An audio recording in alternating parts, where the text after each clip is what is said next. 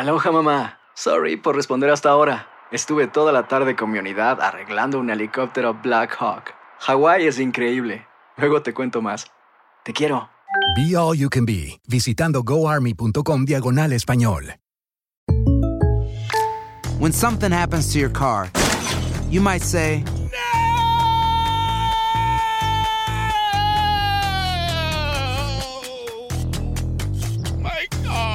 but what you really need to say is something that can actually help. Like a good neighbor, State Farm is there. And just like that, State Farm is there to help you file your claim right on the State Farm mobile app. So just remember, like a good neighbor, State Farm is there. State Farm, Bloomington, Illinois. Boost Mobile tiene una gran oferta para que aproveches tu reembolso de impuestos al máximo y te mantengas conectado. Al cambiarte a Boost, recibe un 50% de descuento en tu primer mes de datos ilimitados. O, con un plan ilimitado de 40 dólares, llévate un Samsung Galaxy A15 5G por $39.99. Obtén los mejores teléfonos en las redes 5G más grandes del país. Con Boost Mobile, cambiarse es fácil. Solo visita boostmobile.com. Boost Mobile, sin miedo al éxito. Para clientes nuevos y solamente en línea, requiere AroPay. 50% de descuento en el primer mes requiere un plan de 25 dólares al mes. Aplican otras restricciones. Visita para detalles.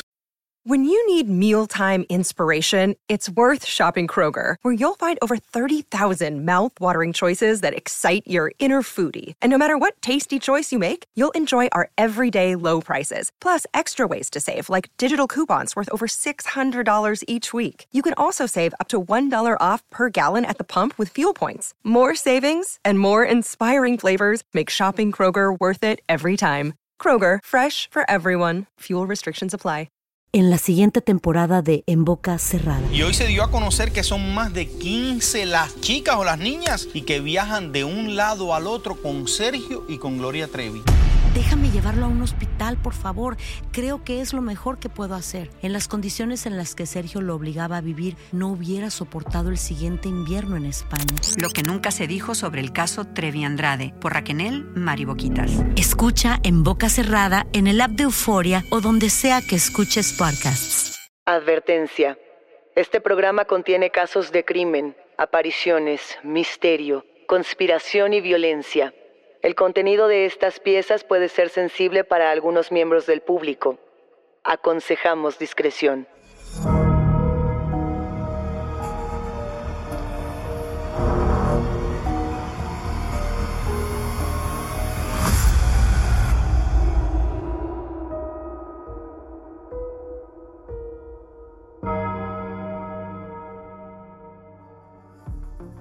Saludos enigmáticos, bienvenidos, bienvenidas a esta conversación con nuestros especialistas en misterio. Los invitamos a seguirnos en nuestras redes sociales, Instagram y Facebook, porque hoy vamos a hablar acerca de muñecas malditas. Recuerden que pueden escucharnos a través de la app de Euforia, la página de YouTube de Euforia Podcast o donde sea que escuchen podcast. Y no se olviden de suscribirse o de seguir el show para que no se pierdan ni un momento de Enigmas sin resolver. Enigmáticos, el día de hoy vamos a hablar de un tema que yo creo que ha sido de nuestros favoritos y de los que más hemos visitado una y otra vez aquí en este estudio. Ya hemos hablado de muñecas poseídas, de muñecas malditas, de muñecos diabólicos, de toda clase de juguetes encantados, Daniel. ¿Por qué será, Luisa, que es un tema que a ambas nos llama tanto? ¿Tú qué piensas? A ver, a mí me encanta porque yo sí creo que ciertos muñecos o ciertos juguetes pueden llegar a experimentar voluntades. O sea, sí, sí lo sostengo. Desde aquella vez que platicábamos en estos micrófonos la historia de la muñequita Nancy en mi casa que desapareció, yo creo que todos tenemos una historia con algún juguete. ¿A ti no te ha pasado que en casa tenías algún muñeco, juguete, muñeca que decías, esta me parpadeó? Mira, nunca llegué a tener una experiencia paranormal como tal, sobrenatural con algún juguete. Ajá. Pero sí, cuando yo era pequeña, falleció mi bisabuela, fue una mujer a la que yo quise mucho, y ella hacía muchos viajes, y de cada viaje se traía una muñeca. Entonces, cuando fue el momento de ir a su casa y sacar como algunas cosas, yo le pedí a mi abuela que me dejara llevarme las muñecas. Entonces heredé estas muñecas que pues ya eran bastante viejas para cuando yo me quedé con ellas y con el tiempo empezaron a deteriorarse aún más. Entonces yo tenía y yo adoraba a mis muñecas de mi bisabuela pero eran bastante perturbadoras. Una no tenía un ojo, a la otra se le zafaba la cabeza. Y a mí no me importaba porque eran las muñequitas de los viajes de mi bisabuela. Pero todos los que entraban a mi cuarto se quedaban aterrados. ¿Recuerdas, por ejemplo, las historias que han circulado actualmente sobre muñecos poseídos que ya tienen mecanismos, que ya tienen grabaciones? Estaba el caso de Elmo. Yo ese no creo que lo hayamos tocado en Enigma sin resolver, de un muñeco de Elmo que tenía, digamos, un sistema para repetir lo que los papás decían o lo que los niños decían, y que este muñeco de la nada comenzó a decir, kill Ben, mata a Ben, ¿no? Y que Ben era el dueño de este muñeco, un niño muy, muy pequeño, que los papás, bueno, lo llevaron hasta las noticias, apareció en Fox News, fue un escándalo. Pasamos, digamos, del, del arquetipo de la muñeca de porcelana, de la muñeca que los ojos se, se, le movían hacia arriba y hacia abajo cuando la acostabas, de, estas muñequitas de celuloide, etc. Pasamos ya ahora a muñecos que tienen mucha más tecnología y muchas más posibilidades de asustarnos. Yo no sé si eso le está quitando un poco el glamour al miedo que teníamos por las muñecas. ¿Cómo ves esa parte? Mira, no lo sé realmente. En una de esas yo podría pensar que es incluso más aterrador. ¿Por qué? Porque una muñequita de celuloide o tal vez uno de estas figuritas de porcelana, nos recuerda al pasado y nos hace pensar que probablemente esa muñeca estuvo en lugares que tiene alguna energía, que puede ser una antigüedad, que tenga una maldición, no sé. Pero cuando nos vamos a cosas mucho más actuales, el miedo se sitúa en nuestro presente, por ejemplo, como pasaba en los noventas con los famosos furbis. A mí sí me daban mucho miedo los furbis. Me encantaban. Nunca tuve uno porque mis compañeras de salón decían que en la noche comenzaban a hablar solos los Furbis y que comunicaban cosas que, que no estaban dentro de sus grabaciones y yo decía, no, no creo que cuando sea más grande, actualmente sí tendría uno. Tengo que decirte que yo sí tenía mis Furbis, que los amaba, me encantaban y aparte yo estaba ansiosa por escucharlos decir algo, nunca me pasó. Nunca dijeron nada en la noche. ¿No te tocó nada paranormal con los Furbis? No, me tocó el terror y esta cosa como histeria colectiva con los Furbis, pero nunca me tocó vivirlo a mí. Contamos en los micrófonos de Enigmas la leyenda urbana de Shusha y la muñeca diabólica. En los años 90 corría una leyenda urbana que a mí me parecía fascinante sobre esta cantante brasileña llamada Shusha. Si no la conocen quienes nos escuchan porque son muy jóvenes o porque no, digamos, tuvieron este acercamiento con esta música latinoamericana, no pasa nada. Ella cantaba bastante música pop y dentro de toda esa música tenía una canción que era su mayor hit. Este hit se llamaba Los amigos de mis amigas son mis amigos. Creo que esa era como la más reconocida. En fin, Shusha tuvo un ascenso importantísimo y de la nada tuvo una caída estrepitosa. Y un montón de leyendas urbanas comenzaron a surgir y a rodear la figura del artista. Pero la leyenda más fuerte era que ella adoraba al demonio, ¿no? Que era satánica. Insisto, es leyenda urbana. Y que entonces se ponían las canciones de Shusha al revés y que ella daba un número, que era un número demoníaco, que inclusive cuando uno lo busca en videos en internet te dicen, no te lo podemos dar para que no lo repitas y no invoques al demonio. O sea, no sabemos si sí o si no. La canción sonaba algo así como si te digo el número y ahí se corta y empieza como un número que no, no se puede descifrar. A la par de ello, todos decían que Shusha tenía una muñeca, que sí la tenía, tenía su, su muñeca, no al estilo Barbie, no era una muñequita pequeña, era una muñeca un poco más grande. Y entonces, toda esta leyenda empieza en que una niña se compra esta muñeca, se la lleva a casa y la niña amanece muerta, amanece totalmente acuchillada, destripada, una escena abrumadora. Cuando la madre es detenida, está en medio de un brote psicótico, un brote de locura, y ella dice, la muñeca de Shusha mató a mi hija, revisen a la muñeca, la muñeca de Shusha mató a mi hija. Que entonces los forenses brasileños toman a la muñeca, la abren, toda esta historia es fascinante, cortan a la muñeca totalmente a la mitad. Y en el corazón, bueno, donde tendría que estar el corazón de la muñeca, porque la abren y todo es plástico, hay un cuchillo y es un cuchillo pues que debe medir unos, ¿qué será? 3, 4 centímetros, quizás 5 centímetros cuando más. Y tallado al interior de esta muñeca con ese pequeño cuchillo al parecer está la frase lobado sea diablo, que quiere decir alabado sea el diablo. ¿Existen fotografías de este pequeño cuchillo y este tallado? Por supuesto que no. Por eso yo creo que todo esto es falso, pero abona a la tradición de las muñecas asesinas, las muñecas diabólicas, las muñecas que están poseídas por algo. Y hablando de tradición, una de mis mayores pasiones cuando hablamos de lo paranormal, Luisa, son los espacios embrujados. Y en alguna ocasión, hablando de Lecumberri, del Palacio Negro, tú me compartiste una historia relacionada con una muñeca que a mí me dejó fascinada. Esta es una historia que no tiene precedentes. Quizá México sea uno de los pocos países en todo el mundo que tiene una muñeca poseída documentada y guardada en el Archivo General de la Nación. Un Archivo General de la Nación, por si no han escuchado esta historia, es un espacio en cada país donde se guardan los documentos más importantes. No solamente están digitalizados, hay montones y montones de archivos históricos que documentan la evolución de las naciones. En México, este Archivo General de la Nación se encontraba en la antigua cárcel de Lecumberri, donde ya se decía que había aparecidos, personas que murieron envueltas en la locura, tortura, homofobia, muchas cosas pasaron en este lugar. Cuando el Archivo General se muda aquí, algo que es muy importante decirles es que la forma de Lecumberri, ahora del Archivo General de la Nación, es un panóptico. Quiere decir que hay una especie de círculo al centro y que todos los pasillos de esta arquitectura están, digamos, rodeando al círculo y de esa manera quien se encuentra en el centro puede ver todo lo que ocurre, ¿no? Nada más como parte de, de esta leyenda. En uno de esos pasillos se encuentra una muñequita de trapo. Es una muñequita muy bella a la que le debemos un episodio especial en Enigma sin resolver porque tiene una historia fabulosa. Y yo aquí solamente voy a contar un brevísimo resumen. La historia tendría que regresar a los tiempos de la Nueva España, a los documentos que tiene México con respecto a lo que hacía la Santa Inquisición.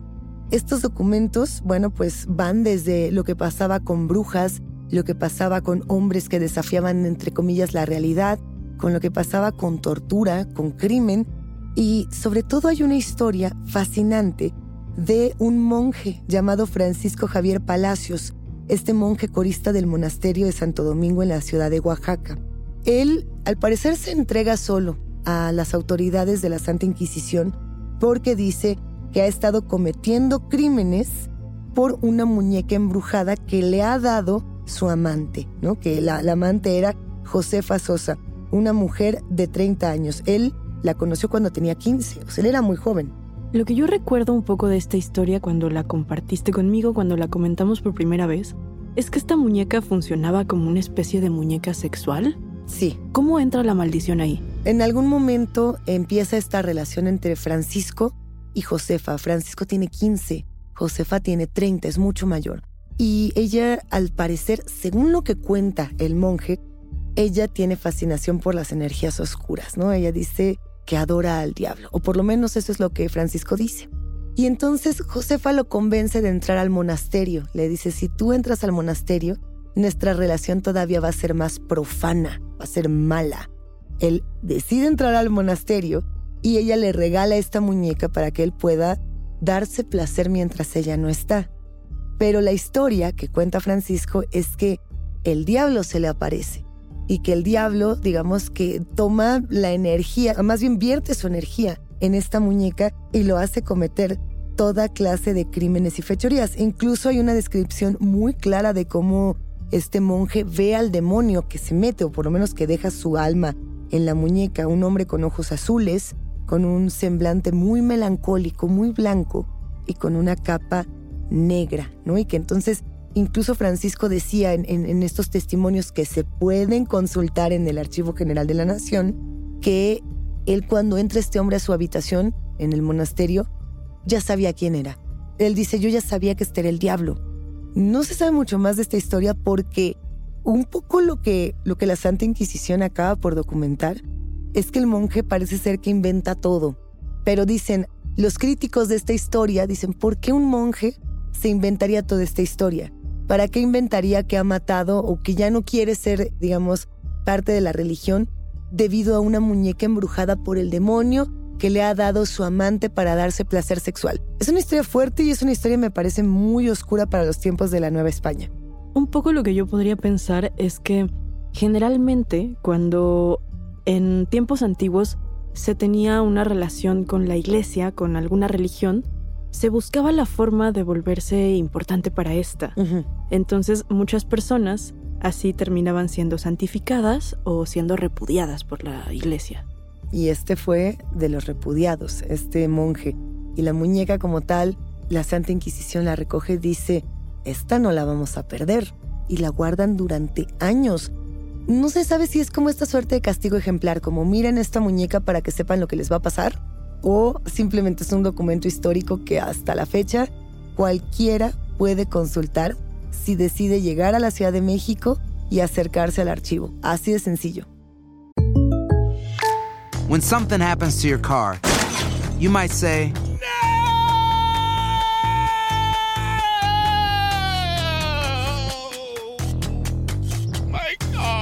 but what you really need to say is something that can actually help. Like a good neighbor, State Farm is there. And just like that, State Farm is there to help you file your claim right on the State Farm mobile app. So just remember, like a good neighbor, State Farm is there. State Farm, Bloomington, Illinois.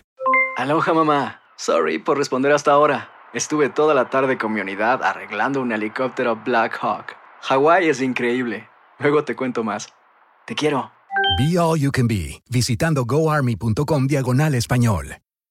Dicen que traigo la suerte a todo el que está a mi lado. Y esa es mi mala fortuna. Basada en el clásico de Juan Rulfo, llega Univisión, El Gallo de Oro. Supongamos que la caponera puede inclinar la suerte a quien ella quiera. ¿Estás tardando en conquistarla? Con Lucero, José Ron y Plutarco Asa. Este gallo está cambiando la vida. En una historia legendaria de amor y azar.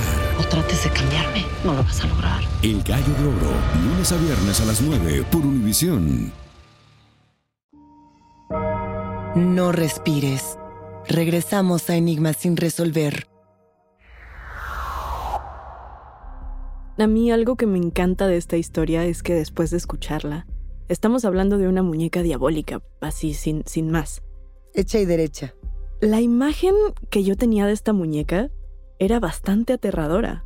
Y enigmático, si ustedes la buscan en, en internet tal cual como muñeca del Archivo General de la Nación México, se van a encontrar con una muñequita de no más del tamaño de una mano, que es una muñequita de trapo como cualquier otra. ¿Sabes con qué me pasa eso o con qué otra muñeca me pasa eso? Con la siguiente muñeca que vamos a mencionar, hablando de muñecas un tanto históricas o por lo menos que tienen muchos años. Este es el caso de la muñeca Okiku. Y a mí en lo personal, yo esta me la imaginaba como la muñeca más diabólica, salía de todas las películas de horror japonesa habidas y por haber, con cabello en la cara, rostro pálido. Vaya, yo me la imaginaba espantosa. Y cuando uno ve la fotografía, es una muñeca bellísima, Daniel. La verdad es que Okiku a mí sí me parece aterradora. La historia de esta muñeca viene desde 1932. Es una historia bastante conocida en Japón. No sé si sea leyenda urbana como tal, porque se tienen muchas imágenes, hay muchos documentos para hablar de ella. Lo que se dice tal cual, y Daniel ahorita tú nos cuentas toda la historia, es que el alma de una niña pequeña vive encerrada dentro de esta muñeca. Sí, supuestamente esto comenzó cuando una adolescente de 16, 17 años más o menos viajó hasta Sapporo. Supuestamente, bueno, realmente no sabemos si era su intención, pero en esta ciudad ella consiguió una muñequita que le iba a regalar a su hermana, que estaba enferma de una enfermedad terminal. Cuando ella le regala esta muñeca a su hermanita, es cuando recibe el nombre de Okiku. Y lo que se dice es que esta pequeña estaba obsesionada con Okiku. Era el clásico caso de un niño que no suelta su juguete favorito. Todos hemos tenido un juguete favorito y podemos empatizar con esa sensación de, de no querer soltarlo por nada del mundo. Totalmente. ¿Cuál era tu juguete favorito? Hijo, yo tenía un osito de peluche que se llamaba Fuchsia. Y hasta la fecha algunas personas incluso me dicen así por ese osito de peluche. Tenía un Cabbage Patch que se llamaba Luisito. Y Luisito me acompañó hasta que se volvió eh, un muñeco de trapo. O sea, yo no lo dejé. ¿Cómo se llamaba tu muñeco favorito? Se llamaba Zoom. Zoom. Se llamaba Zoom porque mi papá era cineasta, entonces yo también quería dedicarme al, a, a los visuales. Le puse Zoom al perrito y no lo deseché hasta que no parecía un trapo de cocina. Exactamente. Pero bueno, este no es el caso de Okiku. En 1933, la niña fallece con la muñeca entre sus brazos. Y yo me imagino que esto deja totalmente desconsolada a la hermana y, a toda la familia, ¿no? Porque sobre todo en, en Japón este tipo de pérdidas son muy importantes. Por supuesto que en todo el mundo, pero hay una carga simbólica de la familia importante en Japón. La muerte es que es muy simbólica en Japón. Entonces lo que ocurrió fue que cremaron a la niña y colocaron sus cenizas en uno de estos santuarios pequeñitos junto a la muñeca y ahí la dejaron como acompañando a su dueña en, vida. Y ahí es donde comienza, digamos, la vuelta de tuerca aterradora. Sí, se supone que después de un tiempo de que Okiko estaba ahí acompañando las cenizas de su dueña, la familia comenzó a notar que le crecía el cabello. El corte que tiene la muñeca de cabello es un corte recto, es un corte, digamos, ah, ciertamente como hacia los hombros, es una muñequita que no tiene una forma, digamos, al estilo de una muñeca de piernas largas y brazos largos y, una carita afinada, es una muñequita mucho más pequeña. Sí, al contrario, más bien es como una niñita. Redondita, ¿no? Y el corte de, de cabello es pequeño, o sea, el, hecho de que siguiera creciendo el cabello llamaría mucho la atención porque el corte era tan recto que se notaría automáticamente. Justamente es eso, que tiene un flequillo, entonces seguramente cada que le crecía el cabello se, notaba...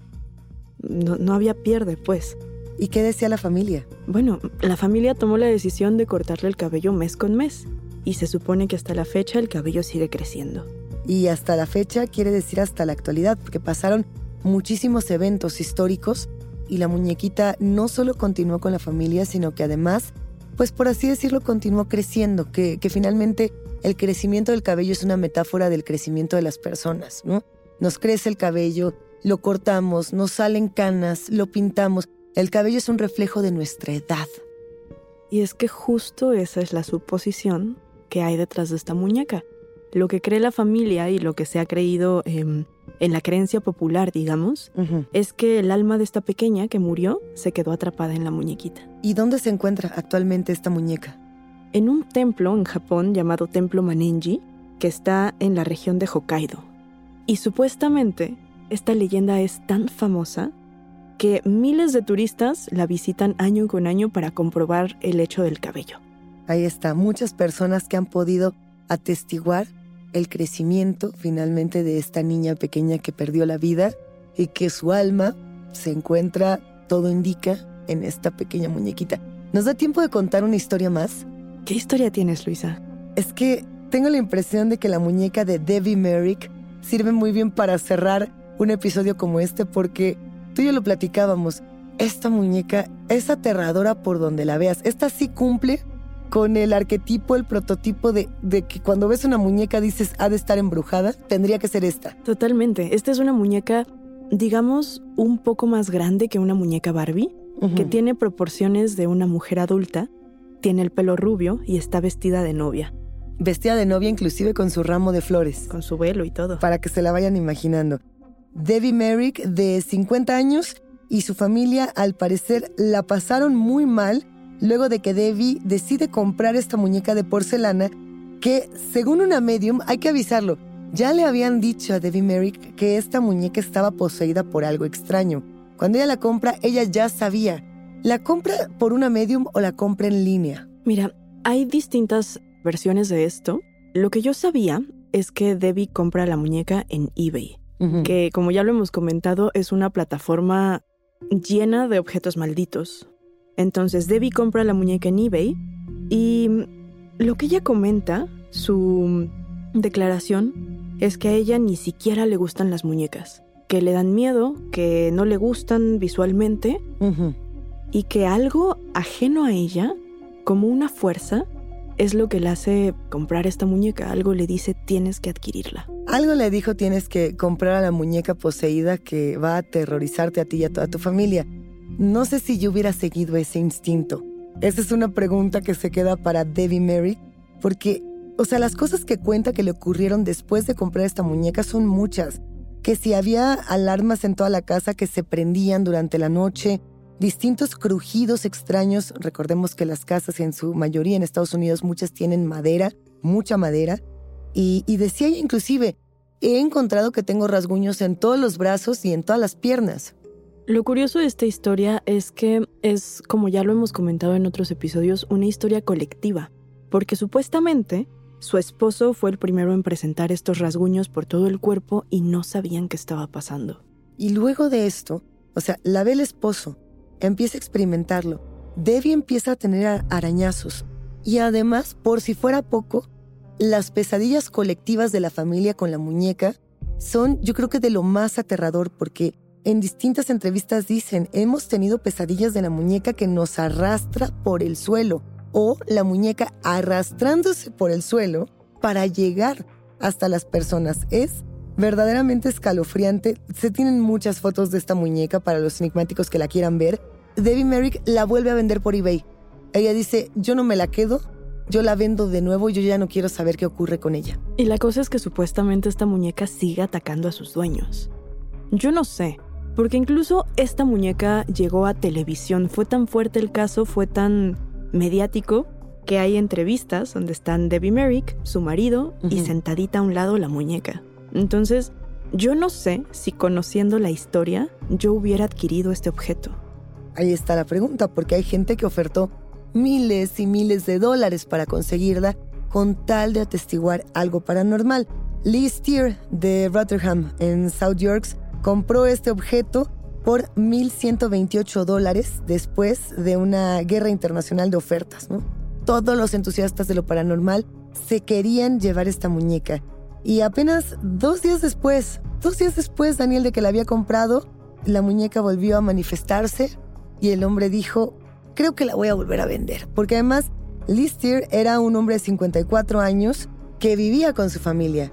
Y el padre de Lister dice, a mí me tocó también arañazos, me tocó que la muñeca me atacara.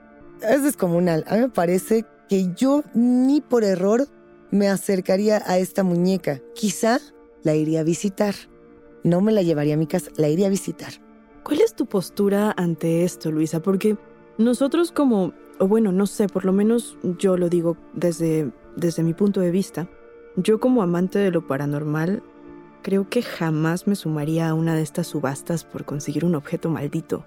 Pienso como qué tal que sí está maldito y que me llevo algo muy malo a mi casa. Pero veo que esto es una práctica muy famosa. Si yo viviera sola, 100% sola, me llevaría todos los objetos embrujados posibles. O sea, sí, sin duda. Pero en vista de que vivo con mi familia y que me gusta preservar el bienestar y la tranquilidad sobre todo de mi familia, prefiero no hacerlo. Sobre todo porque en alguna ocasión yo llegué a casa con una Ouija y esto generó una inquietud y un malestar de tal tamaño que decidí no volverlo a hacer.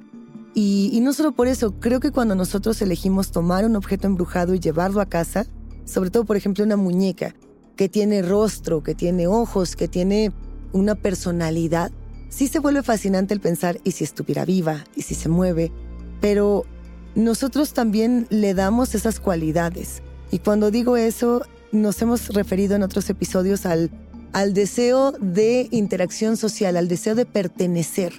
Y, a veces nosotros decimos, yo también la vi moverse, yo también la vi actuar, y no sabemos realmente si sí o si no.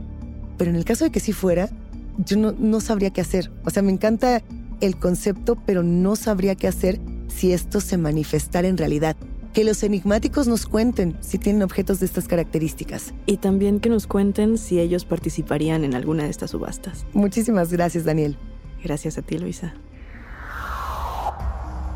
Enigmáticos, la conversación con nuestros especialistas en misterio ha terminado, pero siempre hay otra grieta que investigar junto con ustedes. No se olviden de seguirnos en nuestras redes sociales. Nos encuentran a través de Instagram y Facebook.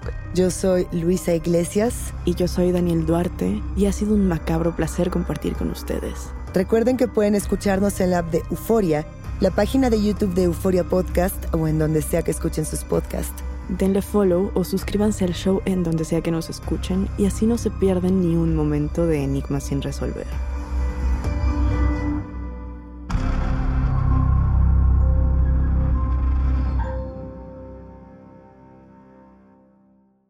Boost Mobile tiene una gran oferta para que aproveches tu reembolso de impuestos al máximo y te mantengas conectado. Al cambiarte a Boost, recibe un 50% de descuento en tu primer mes de datos ilimitados. O, con un plan ilimitado de 40 dólares, llévate un Samsung Galaxy A15 5G por $39.99. Obtén los mejores teléfonos en las redes 5G más grandes del país. Con Boost Mobile, cambiarse es fácil. Solo visita boostmobile.com. Boost Mobile, sin miedo al éxito. Para clientes nuevos y solamente en línea, requiere AroPay. 50% de descuento en el primer mes requiere un plan de 25 dólares al mes. Aplican otras restricciones. Visita para detalles. Esto solo es el principio. Porque lo mejor, Esto no se va a quedar así. lo más impactante, ¿Por qué? Soy tu madre. Esta mujer me robó. Por favor, abre tus ojos. está por venir en ¿Entendiste? Tu vida es mi vida. De lunes a viernes a las 8 por Univisión. Y eso sí que amerita un brindis, ¿no crees?